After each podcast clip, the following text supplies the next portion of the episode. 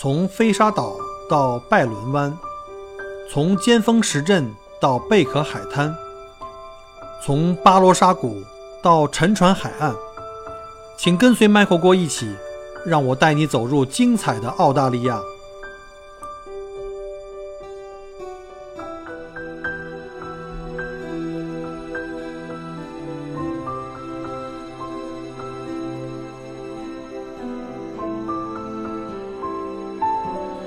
各位亲爱的听友，大家好，欢迎大家再次收听 Michael 郭聊澳洲。呃，今天是二零一八年十一月二十九号下午三点钟。那个不好意思啊，外面有一点噪音。这个从我的这个出书房外面呢，正好马路对面这家，马路对面这家正在拆房子，在盖新房子，所以有点噪音啊。这个大家忍，稍微忍一忍啊。呃，上文书啊，我们讲到了这个从墨尔本到悉尼的这个蓝色海洋路啊，我们在上一期讲到了，我们从呃墨尔本出发，已经到了维多利亚最东端的一个小城市，叫做马拉库塔。那今天开始呢，我们就接着往下讲。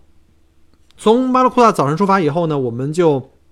驱车啊，很快就过了州界哈，从维多利亚州进入到新南威尔士州。那到达新南威尔士的第一个小镇叫做伊顿。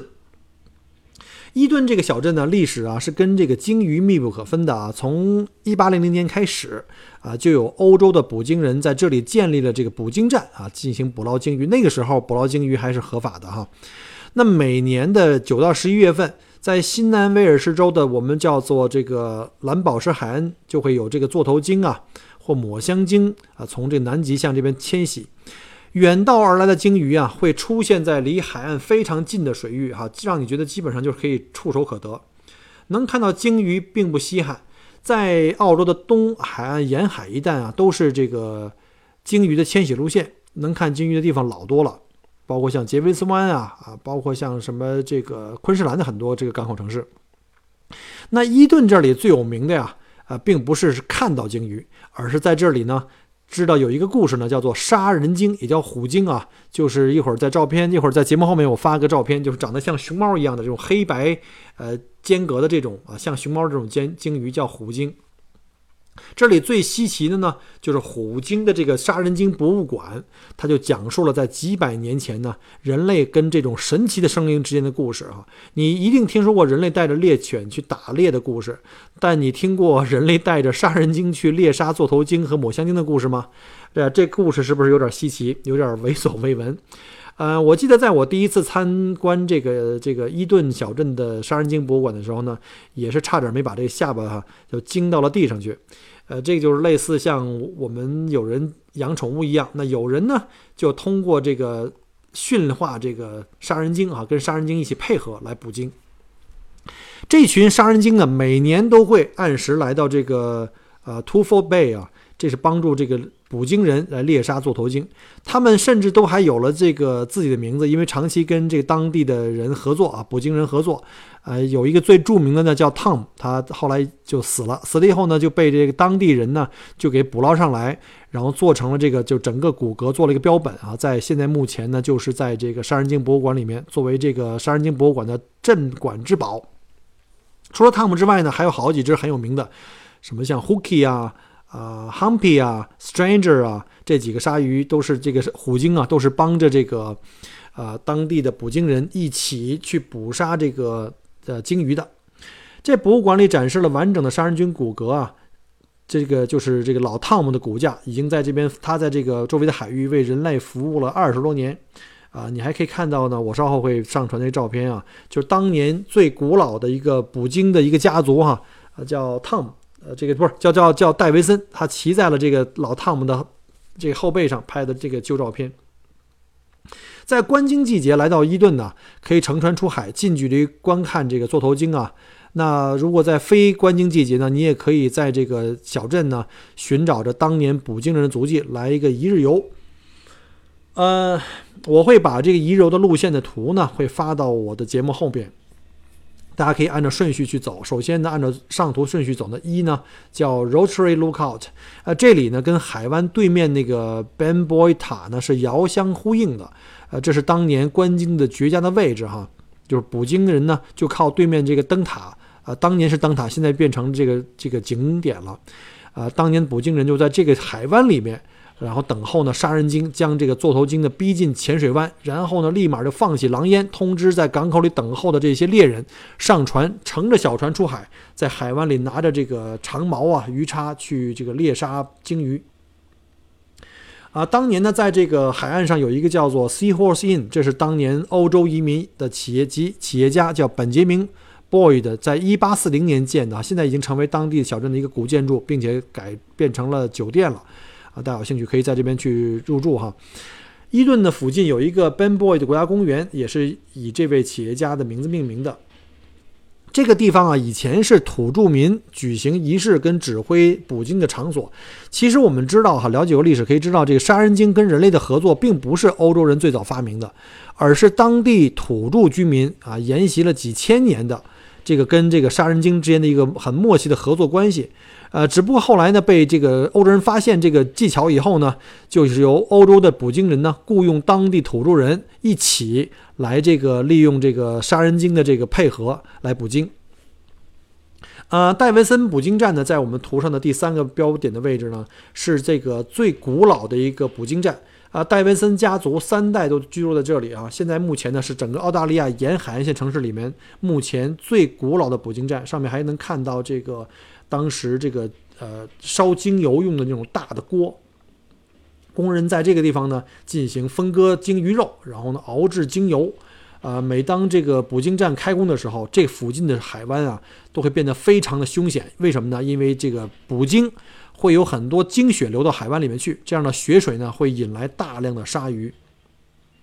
那这个图中四号的位置就是叫做 Ben Boy 塔了。这个塔最早就是这个灯塔哈，是用来给这个来往的船只用来导航用的。但是呢，它一直在伊顿呢却被当做这个捕鲸的信号塔，因为有人呢每天在这个信号塔上面去观察，当他们发现这个虎鲸。呃，赶着一堆这个虚惊、座头鲸开始向这个海湾里面走的时候，他们就会，呃，向这个海湾里的人们发出了信号，而这个信号呢，就是升起狼烟啊，点起火，放起烟，然后这时候海湾里的捕鲸船就会出发，杀人鲸啊，会基本上会分成两队。把这猎物呢逼入了浅湾，让人类来猎杀。那杀人鲸呢，作为回报呢，也会把这个就是猎人会把这个猎物，就是鲸鱼的舌头跟这个鲸鱼的唇作为奖励呢，扔回海里去喂这个杀人鲸。啊，最后呢，大家可以来到这个伊顿镇里的这个著名的景点，叫杀人鲸博物馆哈，在图中的五的位置，这里有大量的标本和史料，可以给你生动的描绘出当年啊杀人鲸跟人类配合捕鲸的这个神奇的故事。在伊顿大概有个半日游之后呢，我们就一路沿着新州的这个叫做蓝宝石海岸向北。啊，我们首先呢经过这个叫 Pambula，Pambula 这个小镇呢是小编非常喜欢的一个小镇，不为别的哈，就为了这个 Pambula 小镇著名的生蚝农场啊，叫 Willers，这个这个工厂的名字叫 Willers 啊。然后呢，在这里可以尽情的饕餮一下当地新出产的生蚝以及各种海鲜。啊，这个是强力推荐的。如果你从这海岸线经过，从伊顿向北的话，经过潘布拉，一定要在这儿这个生蚝农场要吃一顿生蚝。然后呢，很近，离这个潘布拉很近呢，就经过了一个当地的一个挺大的一个城市了，啊，叫做 Marybula 啊。这个 Marybula 呢，呃，就是一个补充给养的好地方。比如在这儿可以吃个午餐啊，在超市这边有大型超市，像 cos wool wools 啊，我们当地人叫乌利，去补充一点给养。然后呢，在这儿稍事休息以后呢，再一路呢开车来到这个 Tathra。Tathra 这边是一个小镇，然后呢有漂亮的海滩，可以在海滩上去休息一下，晒晒太阳。然后呢，经过了一个一个栈桥，就是一个小的码头。这个码头里，我照片里面会有哈，这红色建筑是一个古老的码头仓库。那现在呢，这个码头仓库呢已经被变成了一家非常非常有情调的咖啡屋，我们特别喜欢。那天因为天气不好呢，呃，看海的心情就差了一些。但是我们在这个码头仓库这咖啡馆里面呢，我们就享用了一顿非常棒的一个英式下午茶。然后呢，这边的这个青柠芝士呢非常好啊，点一杯咖啡，要一个小甜点啊，在这儿度过一个下午是非常非常不错的选择啊。这家如果你们有时间的话，建议来。啊，尝试一下。那下一站呢？离开这个 Tathra 以后呢，我们就下一站就来到了这个呃新州山里面的一个历史小镇，叫 Tuba Tuba。这个名字听起来就很奇怪啊，因为它是土著语啊，土著语的意思就是多水的意思。这个镇子呢是在19世纪早期啊，在这个淘金热的时时期就建成了，到目前还保持当年的风貌。街上呢有很多的维多利亚式风格的小木屋啊，里面的一家一家的都是一些手工精品店。我们来的时候，那天因为天气不好，哈降了小雨啊。但是呢，在路两旁正好赶上了兰花楹著名的这个兰花楹的盛放，然后满地的这个兰花楹的花瓣啊，诗意盎然，非常的浪漫哈。这个是捕获少女心哈，拍美照的一个非常棒的一个地点。那特别介绍一下，小镇上有一家叫做 ABC Cheese Factory，就是它叫 ABC 芝士工厂啊。这个小编比较爱吃哈，这大家就慢慢就习惯了。这家的这个芝士工厂有好多的这个好东西可以吃了，除了黄油芝士之外呢，呃，这个特别建议他们家的这个蜂蜜酸奶超级好吃。我进去买了一个，发现三个人吃不够啊，一大罐，然后就进去又买了一个出来，在那路边就给吃掉了。这家芝士工厂历史非常悠久哈，是从1891年经营至今的啊，所以路过的这个 Tuba Tuba 小镇的小伙伴哈，一定要尝一下啊，不要错过。后来我们又继续呢。开车前行，来到了我们当天住的这个小镇，叫做纳鲁玛。这个呢，又是一个非常宁静温馨的度假海滨小镇。呃，感觉上一路上经过了很多小镇，哈，都有一个共同的特点，嗯，就是什么呢？尤其进入新州以后啊，新南威尔士州的水呢，淡水比我们这边多很多的湖，尤其是这个河湖入海口特别多。呃，一般都是这个共同特点，就是有湖或有河，然后呢，湖海相应，或者是湖河相连。呃，一面呢是温婉宁静的湖面或河水，另外一面呢是波涛汹涌的大海，一刚一柔，一静一动，相映成趣哈，就比进入到这个维州这个东部的这个这个森林路段呢，要觉得好像更加有这种小镇的这种宁静的小镇的这种生活气息。纳鲁马的海边呢，有一块巨呃，就是著名的这个礁石哈，上面呢，因为在中部呢被风化出一个大洞。而这个洞呢，就非常像这澳大利亚这个岩石啊，这大陆这整个这块大陆的呃这个这个形状，所以呢被取名叫澳大利亚岩，叫 Australia Rock，是一个网红的景点。如果在纳鲁马住一晚的话，那建议在晚餐前后哈，在日落前呢，来到这个海岸边去参观一下这个澳大利亚岩。那特别值得一提的是呢，在这个旁边，澳大利亚岩旁边有一堆这个。呃，防堤这这个防波堤，在这个防波堤的礁石上呢，外海处呢，栖息着一群海豹。我每次去都能看到有大概有七八只啊，懒洋洋的在石头上晒太阳，啊，东倒西歪的睡了一片，非常好玩。离你的距离会很近，但是建议呢，不要攀爬过这个防波堤进去以后，近距离给海豹去拍照。呃，它可能会袭击你啊！海豹还是对我们有一定风险的。就是在这个呃步行道上啊，远距离看一看，所所谓的远距离，也就是离他们可能也就是五六米的样子哈，拍拍照片啊，看一看，欣赏一下就好了。那晚晚餐后呢，可以沿着纳鲁玛的这个湖边啊，湖边有栈道，呃，一边是海水，一边是清澈的湖水，这里面有大片的生蚝，呃，远山啊，落日啊，层云啊。还有各个垂钓者的背景在湖边啊，感觉生活在这样的小镇呢，真是一种特别好的这个享受。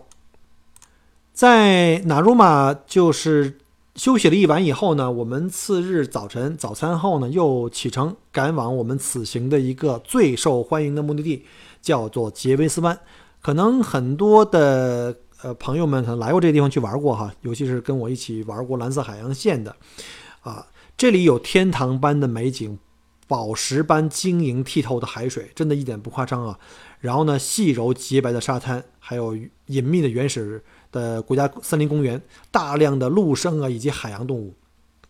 我们在杰维斯湾呢，住在这里最大的一个城镇叫做 Huskisson 啊，吃饭呢、休闲啊、超市啊都很方便。那午饭后呢，我们就赶紧去赶到了这个当地最知名，同时也是最受欢迎的这个海姆斯海滩，叫 h e m a s Beach。这里在二零零六年呢是获得吉尼斯世界纪录啊，这个获得全世界最白沙滩的这个美誉，因为这个沙滩的这个二氧化硅含量非常非常的高。尤其在这个盛夏的晴天啊，因为阳光非常的强烈，然后呢，白色沙滩又特别白，所以呢，非常非常晃眼，一定要戴着墨镜去哈。在这里拍照片，大家要注意哈，照相机一定要像像单反这种，一定要带这个 CPL，带这偏振镜，否则这个过曝的情况非常非常的严重。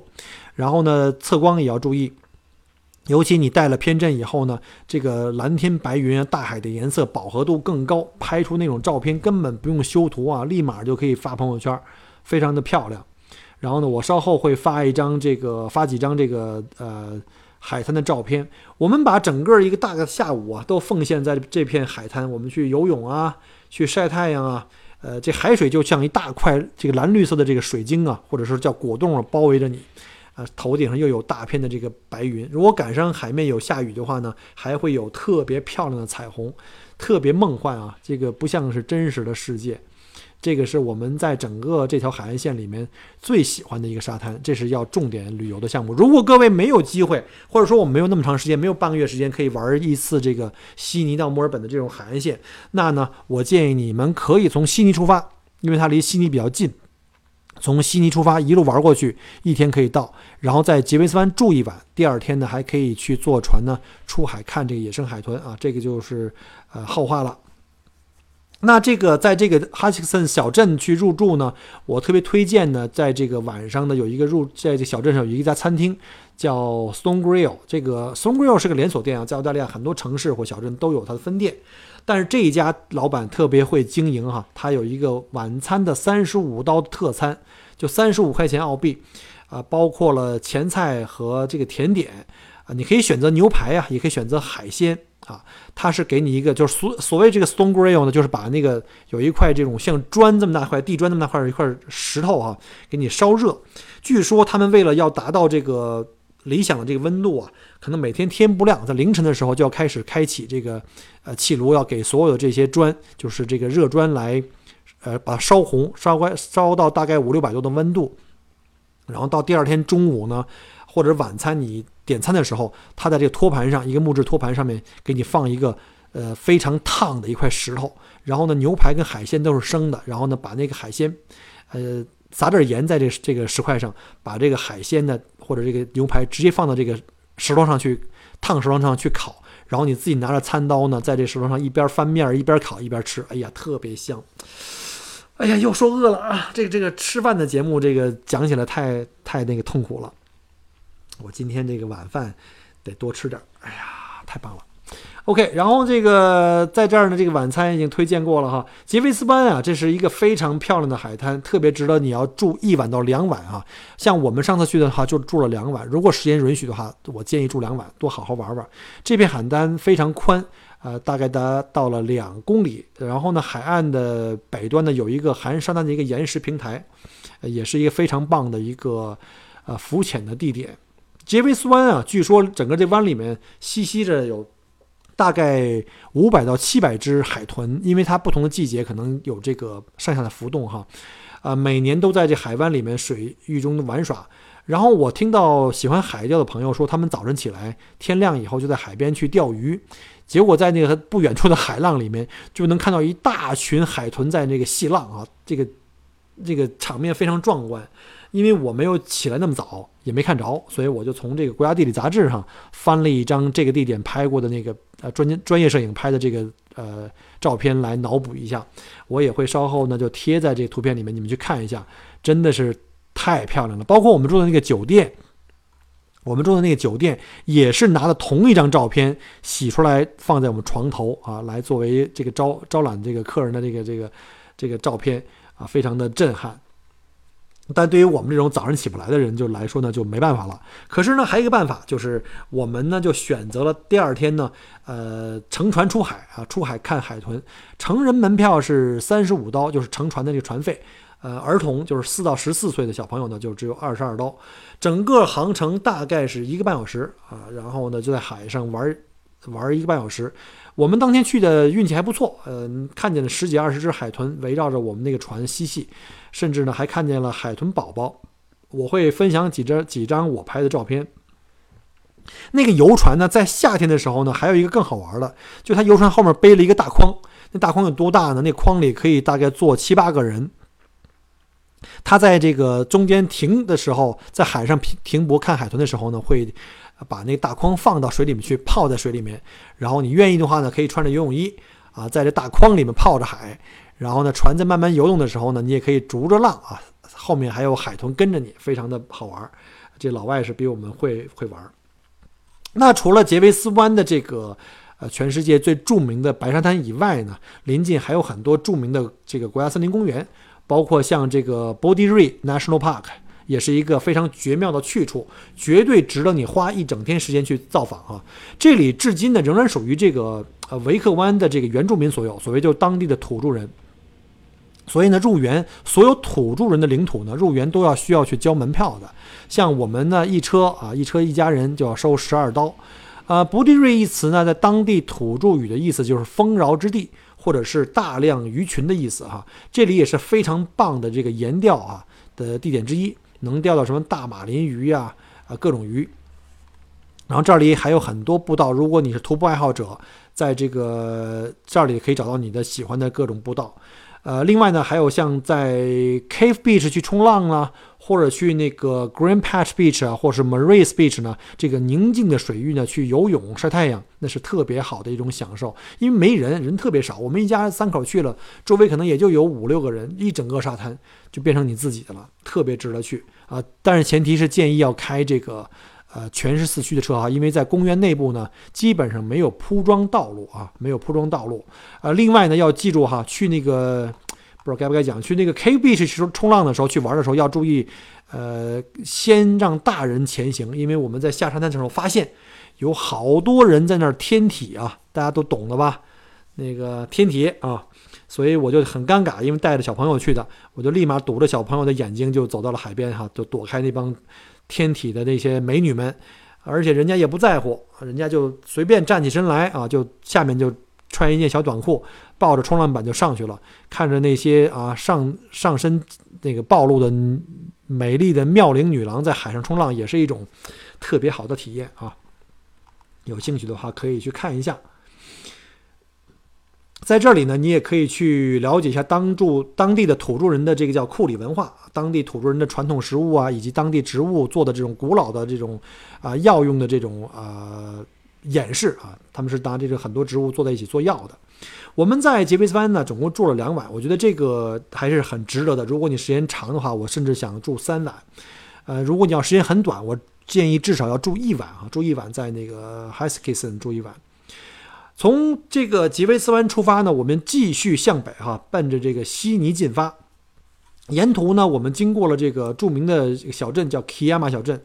啊，中文叫卡马小镇。啊，这海边有一个著名的网红景点叫 Blow Hole，建议去停车去看一下。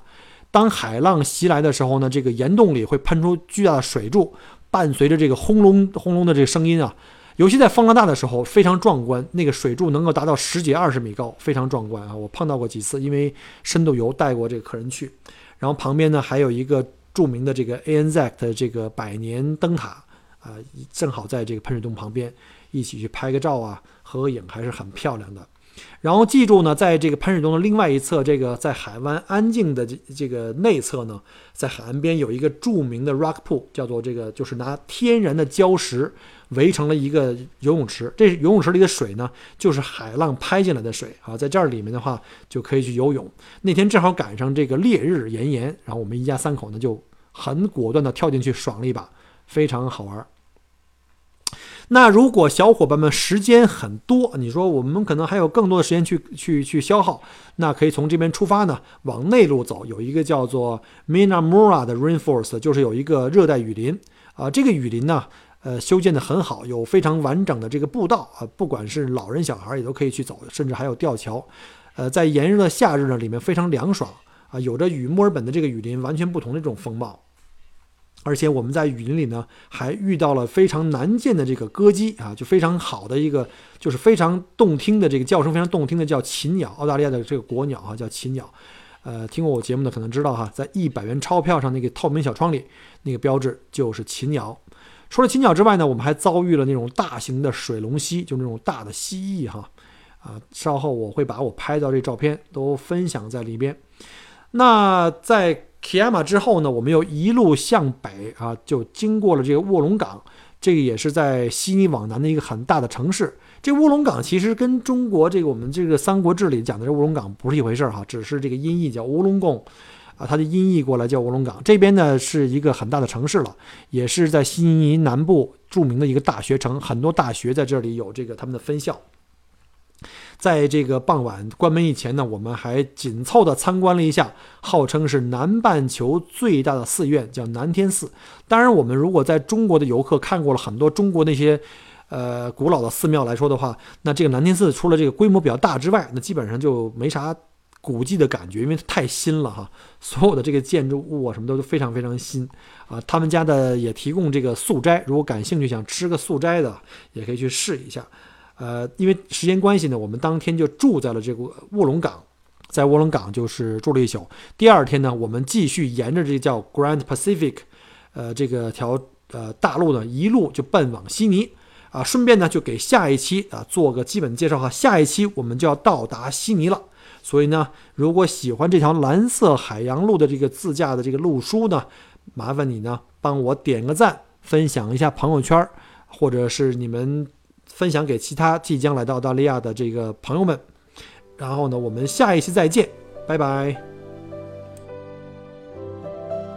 很荣幸您的收听和关注，如果您喜欢我的节目，请您把它转发分享给您的朋友们，同时也欢迎您线下跟我留言互动。除了喜马拉雅，也欢迎您加我的个人微信，并关注我的旅行服务公众号“墨尔本精品旅行”。我给大家准备了很多关于澳洲旅行的资讯和攻略，请您跟随我一道走入精彩的澳大利亚。